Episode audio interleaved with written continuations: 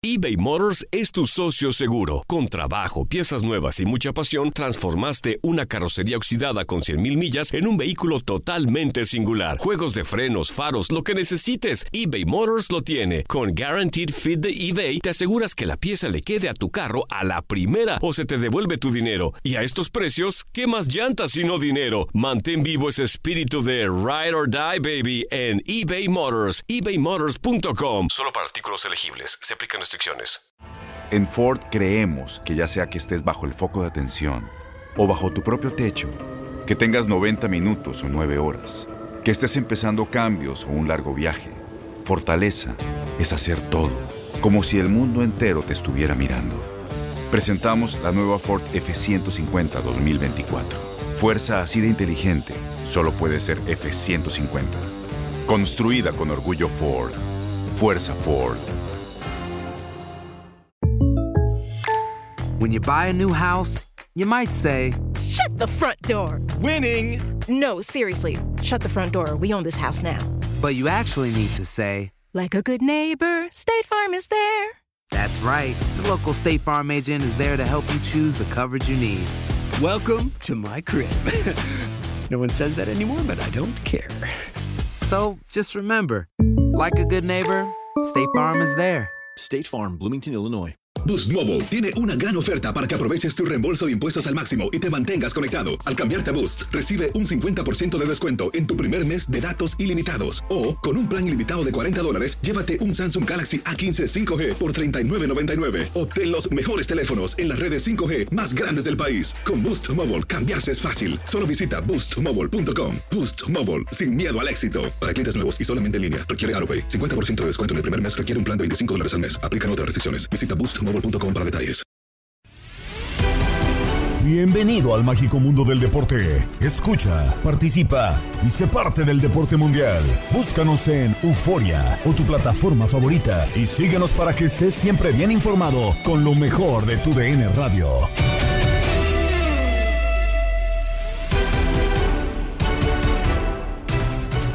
Amigos del podcast Lo mejor de tu DN Radio, les saluda Gabriela Ramos para presentarles lo más destacado de la información. Y comenzamos con la fecha FIFA porque México contra Team USA acapara los reflectores con el regreso de sus jugadores más importantes, Raúl Jiménez e Irving Lozano. Luego de lo sucedido en el verano, Gerardo Martino deberá revertir lo visto y para eso se prepara, aunque Canadá tampoco será un rival a modo. Y ya toma cartas en algunas posiciones dentro del terreno de juego. Francisco Quiquín Fonseca así lo analizó en Contacto Deportivo. Y yo te pregunto, mi querido Kikín, ¿conoces bien la posición de eje de ataque?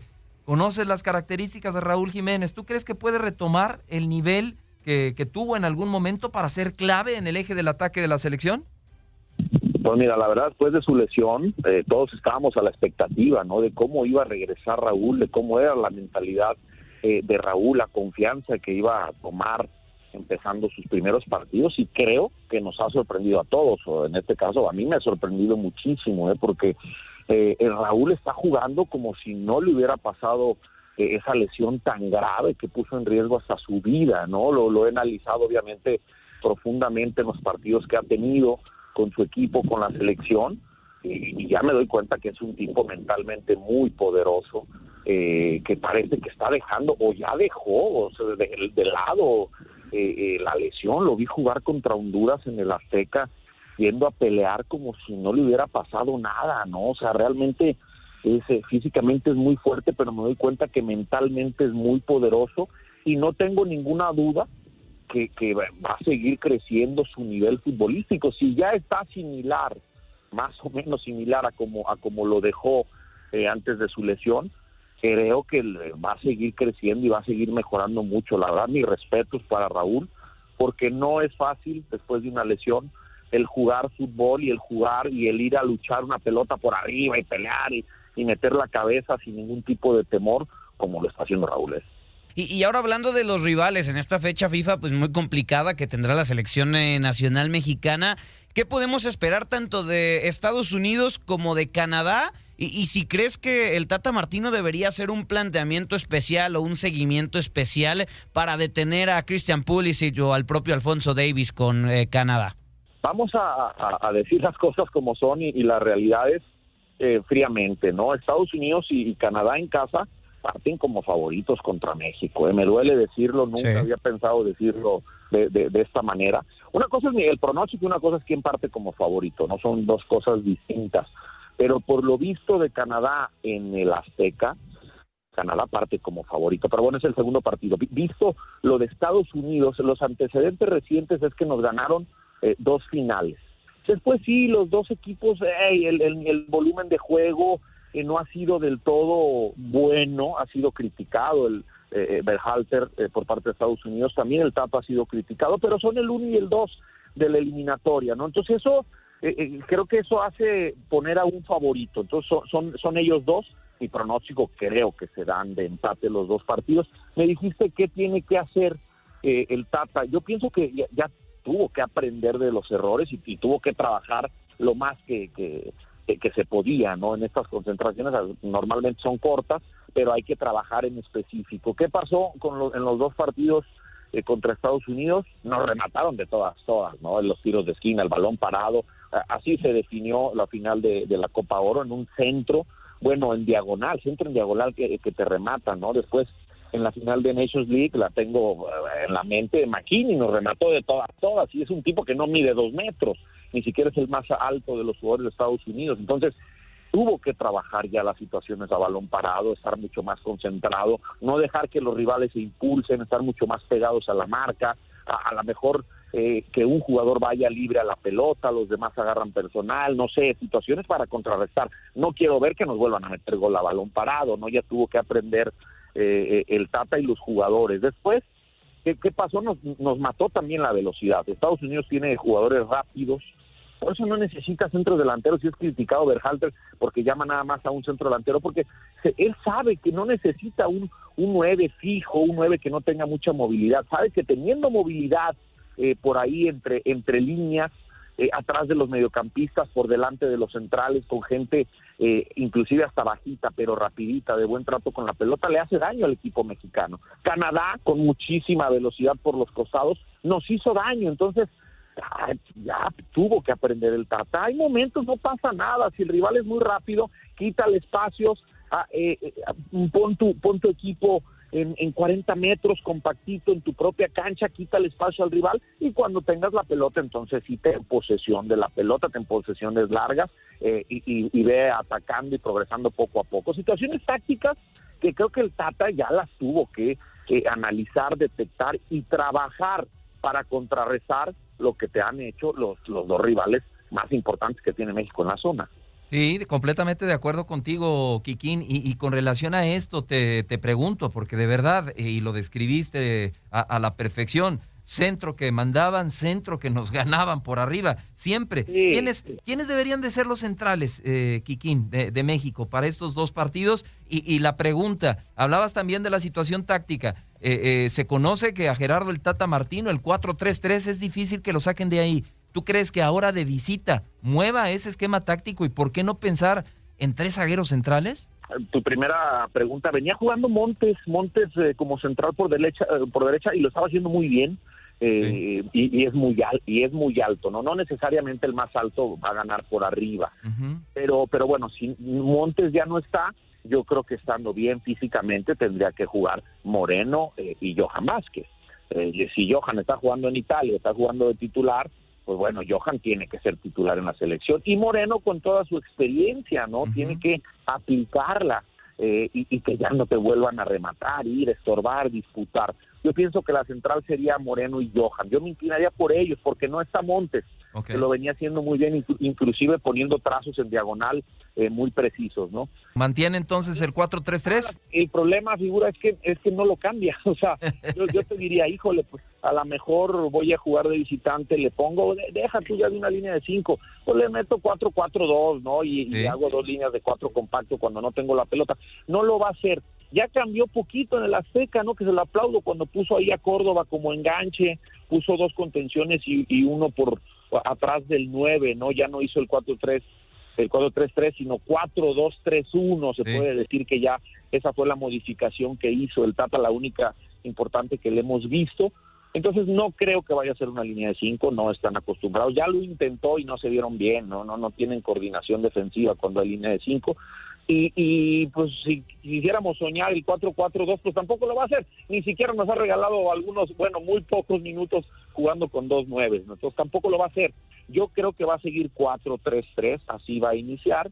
Eh, pero pero ya vienen otras cuestiones tácticas de cuando no tienes la pelota contra gente rápida, como yo te decía, te repliegas, haces que tus volantes extremos eh, desciendan, ayudar a defender y te quedas 4-5-1 y, y, sin, sin regalarte espacios atrás de los centrales, donde nuestros centrales, bueno, Johan es rapidito, pero Moreno ya no tiene la, la misma edad eh, de antes, ¿no? Ya es un poco más lento, pero pero yo creo, yo creo que así va a salir 4-3-3 y no, no, no va a cambiar. Bueno, bueno, Oye, Kikini, también eh, preguntarte, ya nos eh, mencionabas eh, que tu pronóstico era empate, ¿no? Para estos dos enfrentamientos, pero ¿qué tanto corre en riesgo el, liderato del Tri en este octagonal final, tomando en cuenta que, bueno, tanto Estados Unidos contra Canadá tendrán otros enfrentamientos en esta fecha FIFA? ¿Crees que lo pueda perder después de estos resultados que mencionas? Bueno, si, si empata los dos partidos y Estados Unidos empata y gana, lo rebasa, ¿no? Claro o, Canadá, si, si, obviamente si mi pronóstico se da y son empates, pero eh, su siguiente partido de Canadá lo gana, eh, lo podría rebasar. Pero, pero bueno, creo, digo, independientemente de que se pueda rebasar o no, no creo que México vaya a tener problema para estar en el Mundial. Eh, vamos a ver también las formas, las formas del equipo mexicano. Es diferente un empate salvándote atrás y que te lleguen muchas veces a, a un empate tú generando y, y el rival eh, no generándote tantas a ti. O sea, las formas cuentan bastante, ¿no? Pero no pasa nada. O sea, sí se puede perder el liderato con alguno de estos dos equipos en alguna fecha, eh, un par de fechas, pero que eso no me asusta, pues. Lo, lo, que, lo que yo creo que sí es, eh, pues, de analizar, de cuestionar, de, de estar un poco, pues nosotros preocupados a ver qué va a pasar, es de que México se dio mal contra los rivales más importantes de la zona. El Tata pide que juguemos contra rivales. No, es que debemos tener más roce contra rivales importantes. Oye, primero gánale si sé superior a los rivales de tu zona, ¿no? De acuerdo. A los dos, los dos que juegan mejor, pues te hicieron ver mal. Porque después Honduras, Costa Rica, ellos en este momento no son parámetros, con todo respeto para, para ellos, ni El Salvador, a nadie.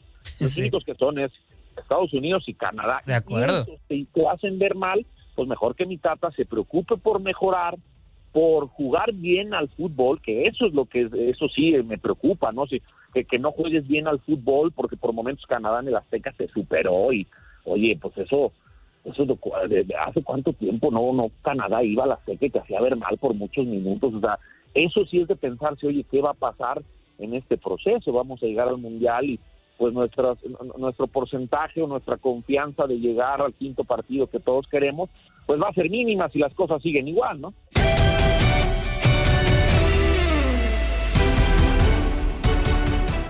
Y como la voz de los radioescuchas tiene un espacio en tu DN Radio, escuchemos lo que opinan en Misión Centroamérica. Vaya definición de nacionalismo con dedicatoria a los naturalizados. ¿Será el profe Rodolfo? Hola, ¿quién habla?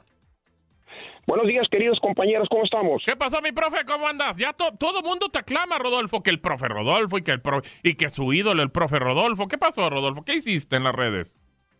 Mira, no, no, no, fíjate que eh, eh, en ese sentido sí yo ya estoy muy obsoleto, yo no soy muy dado a meterme esas cosas porque a mí dicho desde mi punto de vista muy personal y con respeto a todo el mundo se me hace una pérdida de tiempo. Yo prefiero mejor hablar así directamente con la gente o contigo y con y con todo el mundo. Mira, yo ya tengo muchos años aquí en Chicago, yo este y, me han invitado a varios programas modestia aparte, a todo tipo de programas me han invitado, políticos, sociales, económicos, deportivos, conozco casi todas las instalaciones de la mayoría de las de las este, empresas radiofónicas aquí en Ciudad de Chicago. Y tú puedes preguntar, yo llegué aquí en el 85, presidente de Guadalajara, y, yo sí jugué fútbol en las fuerzas básicas de la Universidad de Guadalajara.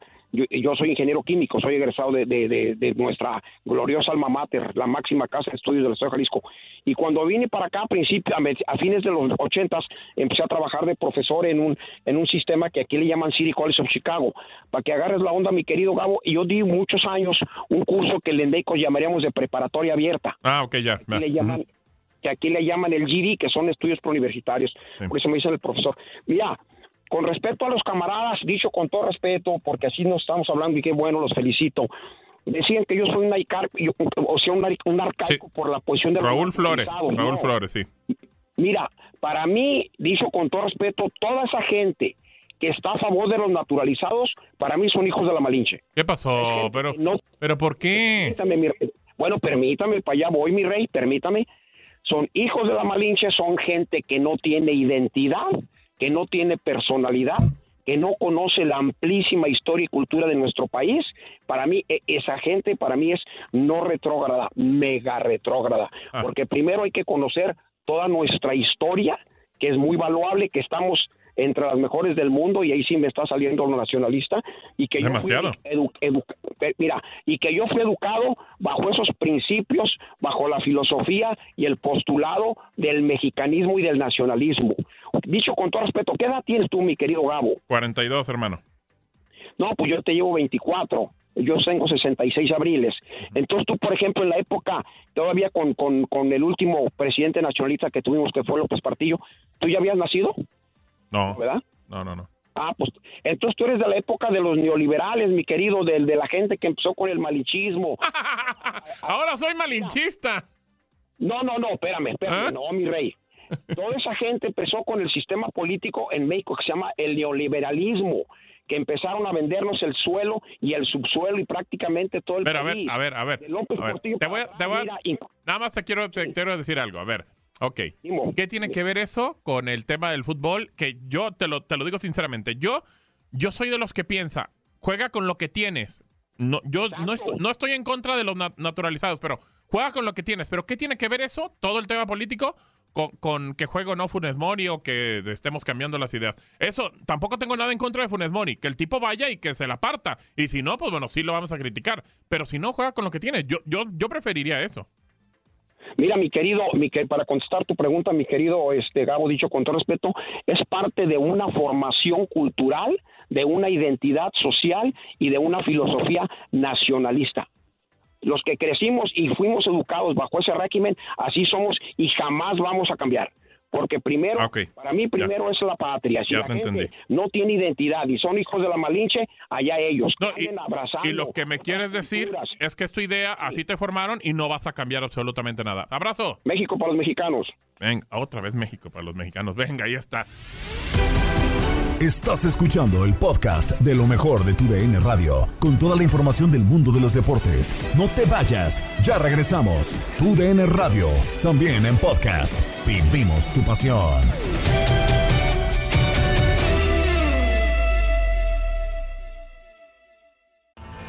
Tienes mucho en tus manos. Pero con solo mover un dedo puedes dar marcha atrás con Pro Trailer Backup Assist disponible. Presentamos la nueva Ford F150 2024. Ya sea que estés trabajando al máximo o divirtiéndote al máximo, esta camioneta te respalda porque está hecha para ser una parte indispensable de tu equipo. Fuerza así de inteligente solo puede ser F150. Construida con orgullo Ford. Fuerza Ford.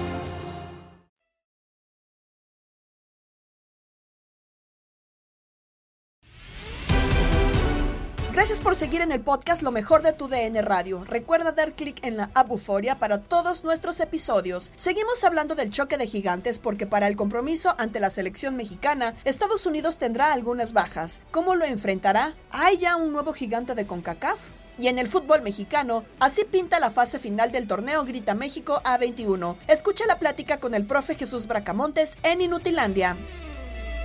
Nos vamos a ir a la línea telefónica porque ya está con nosotros el profe Jesús Bracamontes. Profe, ¿cómo está? Bienvenido nuevamente. gusto hablarte, Juan Carlos. Ahí también Andrea, Ramón. Me da mucho gusto estar en contacto con ustedes y con noticias importantes de lo que pueda pasar en México y también en el famoso repechaje, Juan Carlos. Exactamente, exactamente, eh, profe. ¿Y qué le parece si hablamos primeramente del partido este tan importante que viene para la selección nacional, en donde se va a enfrentar a Estados Unidos? Empiezan los partidos difíciles, o cuando menos vienen dos partidos muy difíciles para México, y el primero es el viernes, profe.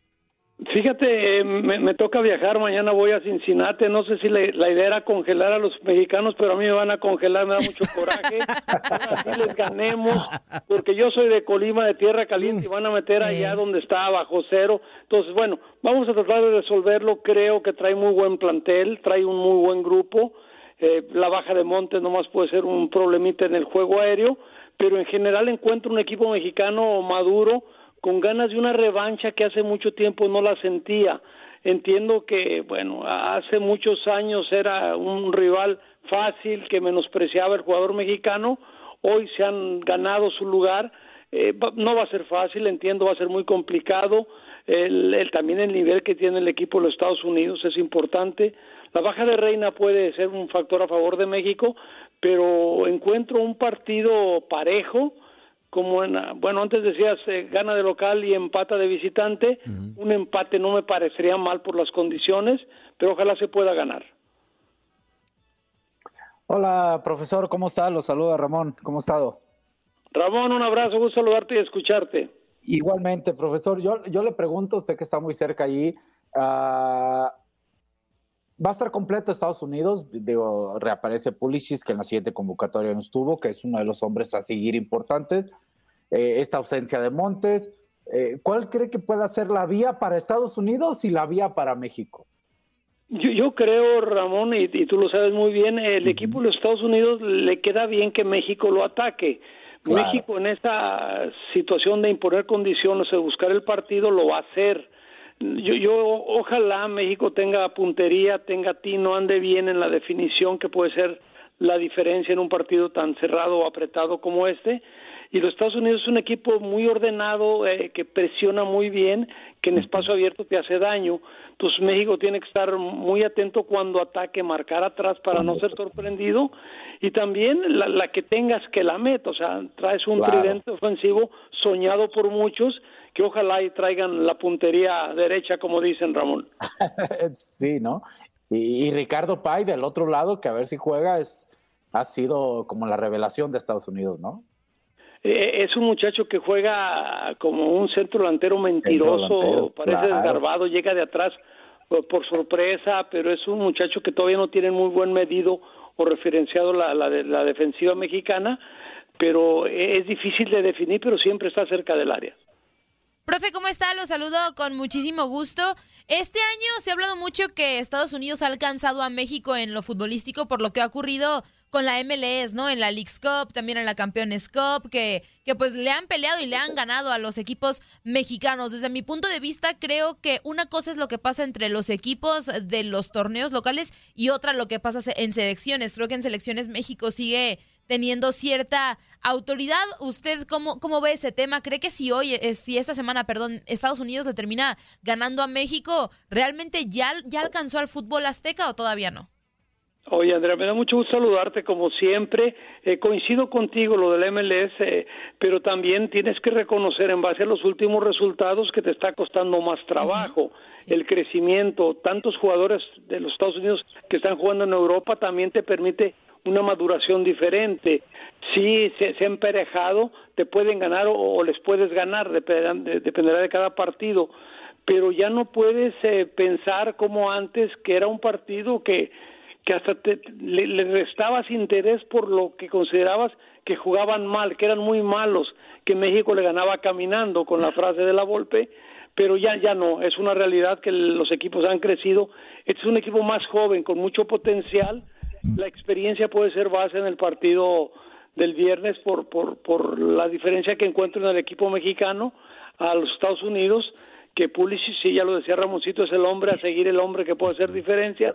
Venía de ser lastimado, pero no, así realmente se ha emparejado. Los dos últimos resultados en los torneos oficiales dolieron y calaron, ese encuentro la revancha, pero sí, ya, ya, no es tan fácil como antes, por lo menos. Perdón que, me meta ahí, pero a lo mejor me sale lo mexicano.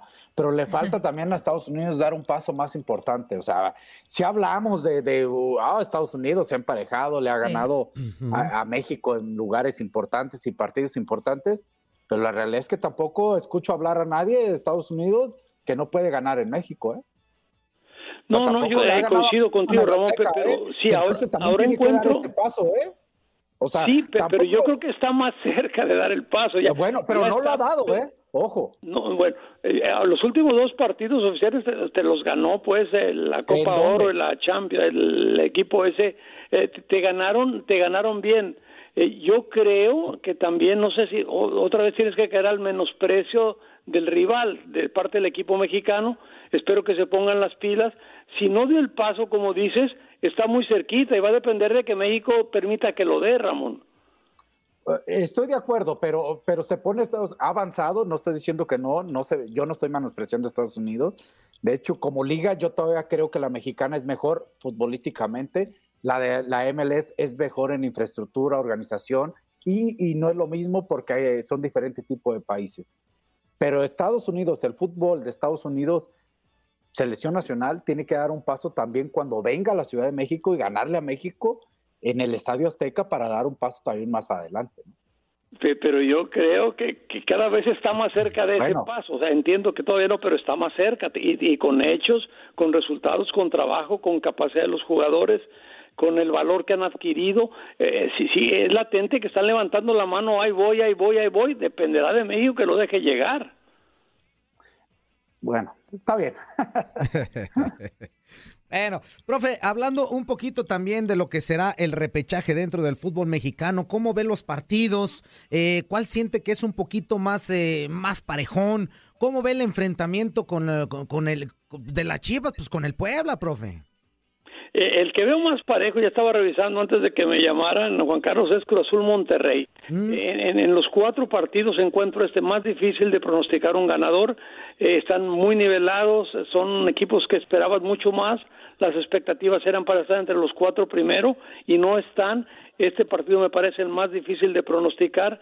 Puebla Chivas, Mm, Voy un poquito con el corazón de Chivas, ahí voy a conseguir con Ramón, ojalá, porque Puebla es otro equipo, le costó mucho agarrar ritmo, pero Larcamón entendió la idea, los muchachos también, son equipos que sufren y no les cuesta pelear, correr, luchar, y se van a poner al tú por tú con Chivas. Entiendo que en calidad, en teoría, eh, podrías decir que Chivas, pero la localidad de Puebla y el estilo y la forma y el regreso que tiene, lo van a hacer un rival dificilísimo para Chivas.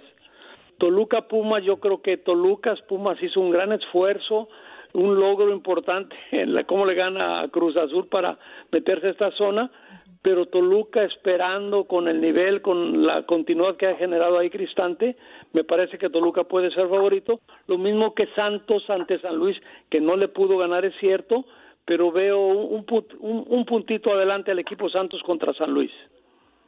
Profe, eh, y bueno, de los cuatro que califican directo, América, Atlas, León y Tigres, pues en teoría, a los puntos, pues a los números, son los cuatro mejores equipos, ¿no? Del torneo Este Grita México Apertura 2021. De ellos cuatro, ¿cree que alguno vaya a ser campeón o el campeón va a salir del repechaje? Yo, yo tendré que decirte que estos cuatro, y encuentro dos favoritos, América por lo que hizo, entiendo el cierre o los últimos resultados, pero América, el torneo en general que hace es excepcional, la diferencia de puntos, la forma como juega. Es cierto, no convence a nadie porque no es espectacular, pero gana, gana apretado y todo, pero gana. O es un sistema que maneja muy bien, hay que ver cómo están los jugadores para el regreso. Y Tigres, que está cerrando justo cuando conviene en mejor nivel, en entendimiento, en idea del piojo y de los muchachos, el regreso de Guiñac. Yo en este momento, Andrea, me iría por, por América y por Tigres como los grandes favoritos. Perfecto, profe. Pues vamos a estar muy pendientes tanto de selección como lo que pase después de esta fecha FIFA con el repechaje del fútbol mexicano. Muchísimas gracias, profe. Al contrario, Juan Carlos, Saludos, Andrea, profe. Ramón, un abrazo a los tres. Continuamos con la información y ahora toca turno a las grandes ligas porque siguen los reconocimientos a lo mejor de la campaña y tenemos ganadores del premio Hank Aaron. En la NBA, los Bucks y Giannis Antetokounmpo vencen a los 76ers. Más resultados los escuchas en el vestidor con Luis Quiñones.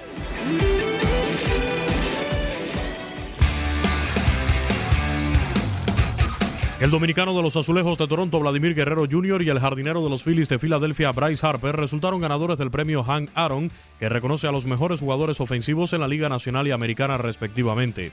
A sus 22 años, Guerrero se convirtió en el jugador más joven en la historia en merecer el galardón y se sumó al boricua Carlos Delgado, su compatriota José Bautista y Josh Donaldson como los únicos cuatro jugadores de los Blue Jays en hacerlo. Vladimir Guerrero Jr. superó en las votaciones al receptor venezolano de los Reales, Salvador Pérez, con quien terminó empatado como líder en jonrones de las mayores con 48.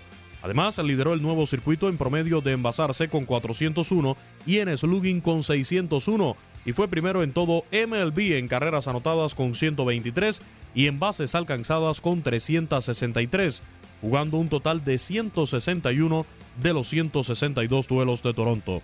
En las votaciones al premio Hank Aaron por la Liga Americana quedaron también en el camino Cedric Mullings de los Orioles de Baltimore, el dominicano José Ramírez de los Indios de Cleveland, Shohei Otani de los Angelinos de Los Ángeles, Aaron Judge de los Yankees de Nueva York y Matt Olson de los Atléticos de Oakland. Por su parte, en la Liga Nacional, Bryce Harper mereció el reconocimiento tras su tercera temporada en los Phillies, en la que lideró a las mayores con slugging de 615 y OPS de 1044, y terminó con averaje de 309 con 35 cuadrangulares y comandando el departamento de dobles en MLB con 42 en 141 juegos.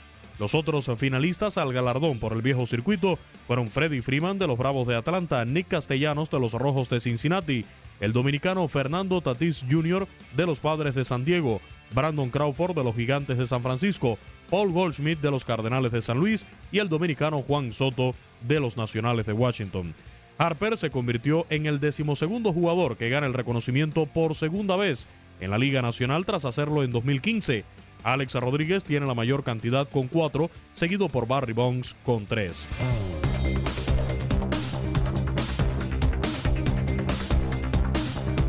Escuchemos reacciones tras eh, este premio Hank Aaron que se termina llevando Vladimir Guerrero Jr. a través de la cadena MLB Network, el comisionado de grandes ligas, Rob Manfred, dio a conocer el nombre del ganador, en este caso Vladimir Guerrero y Bryce Harper. Estaba presente también el joven pelotero dominicano y esto dijo tras conocerse que era el ganador del premio Hank Aaron. Yo me siento muy orgulloso, ¿sabes? Ya que cada uno de nosotros trabaja para, para hacer buen trabajo, ¿me entiendes? Y, ganar un gol como esto, uno se siente muy contento y, muy agradecido. Uno se siente muy orgulloso, ¿sabes? Al tú a tu padrino que te está hablando, tú de cuando pequeño jugando y ahora él, él ve a mí, tú sabes, yo me siento muy orgulloso y, me siento más orgulloso por, el trabajo que vengo haciendo y me, me, dan ganas de seguir trabajando y seguir poniendo Dominicana en alto. Me siento muy orgulloso y, esto que, que me han dado, ustedes también se lo merecen. Eh, gracias por el apoyo a República Dominicana, también a don Gregorio y esperemos que en mi carrera vengan más premios más y mejor.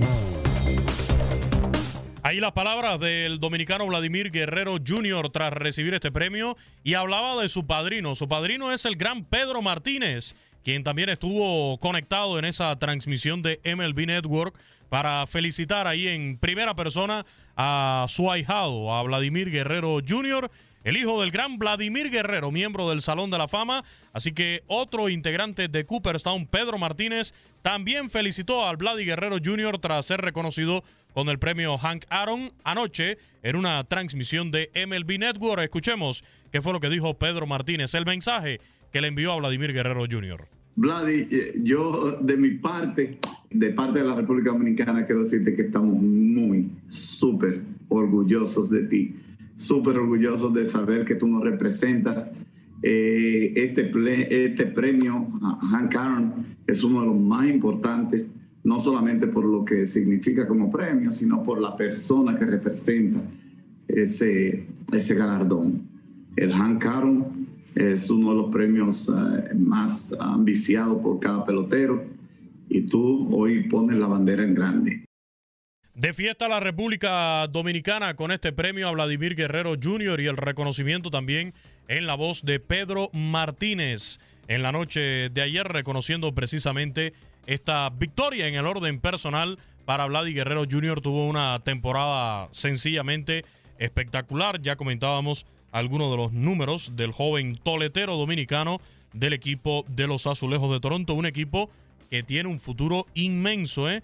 Con estos muchachos Vladimir Guerrero Jr., Lourdes Urriel eh, Jr., el hermano de, de Julieski Urriel, el cubano. También hay que tener en cuenta ahí a otros peloteros que están haciendo el trabajo y que tienen un futuro inmenso por delante. Así que la felicitación para Vladimir Guerrero Jr., sus números en esta temporada de grandes ligas, lo repasamos acá en El Vestidor, su tercera temporada en MLB, participó, como ya decíamos, en 161 de los 162 juegos de este equipo de los Azulejos de Toronto. Conectó 29 dobletes, un triple, 48 jonrones, empatado con Salvador Pérez en el liderato. Impulsó 111 carreras en esta temporada de las grandes ligas y bateó para 311.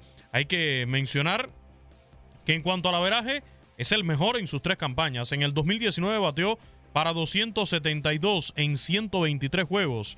Y en el 2020, la temporada recortada de 60 desafíos por la pandemia, su averaje fue de 262. Ni hablar en el número de cuadrangulares, en el total de imparables 188 hits, 126 conectó en su temporada de debut en el 2019. De fiesta a los dominicanos con este triunfo para Vladimir Guerrero Jr., repito, puede ser un adelanto del premio MVP de esta temporada de las grandes ligas.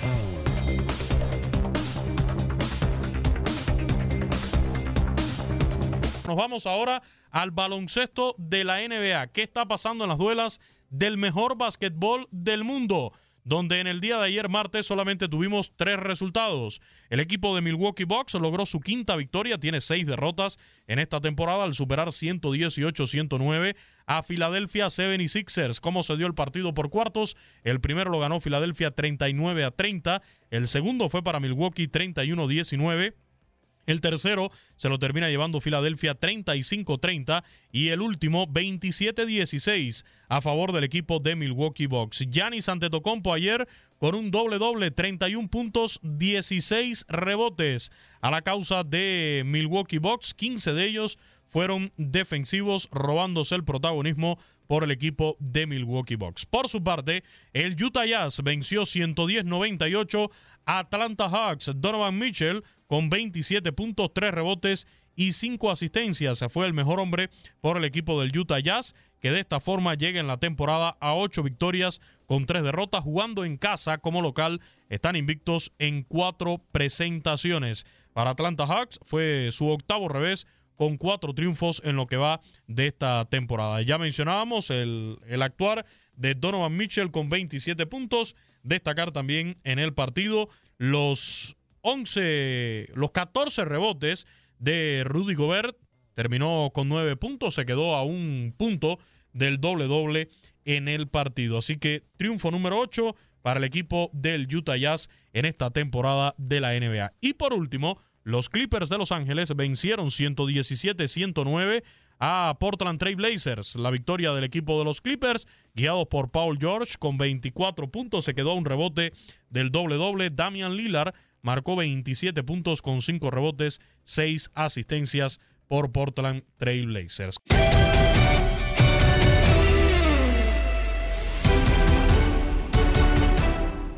Estás informado, pero te invitamos a seguir el podcast Lo mejor de tu DN Radio en la app. Un saludo de Gabriela Ramos. Mañana nos volvemos a escuchar con el nuevo capítulo del podcast Lo mejor de tu DN Radio.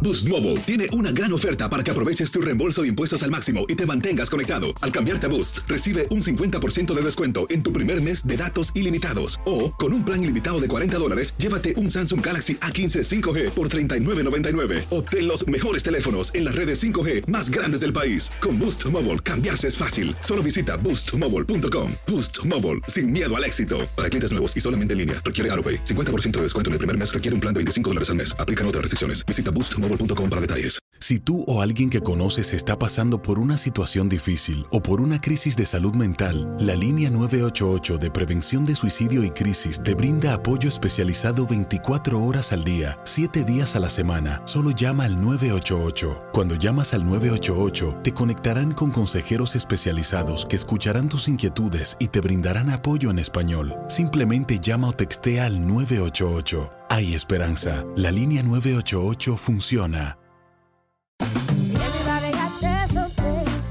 La voz porque la venta para amigos y familiares de JCPenney está de vuelta. Y esta semana tenemos un cupón de 30% extra para que prepares a tu familia y hogar esta Pascua. Estos son ahorros adicionales por encima de nuestros precios bajos. Además, comparte el cupón con quien tú quieras, porque siempre es mejor cuando ahorramos juntos. JCPenney, tallas y estilos para todos. Oferta válida del 11 al 17 de marzo. Aplican exclusiones. Detalles en la tienda jcp.com.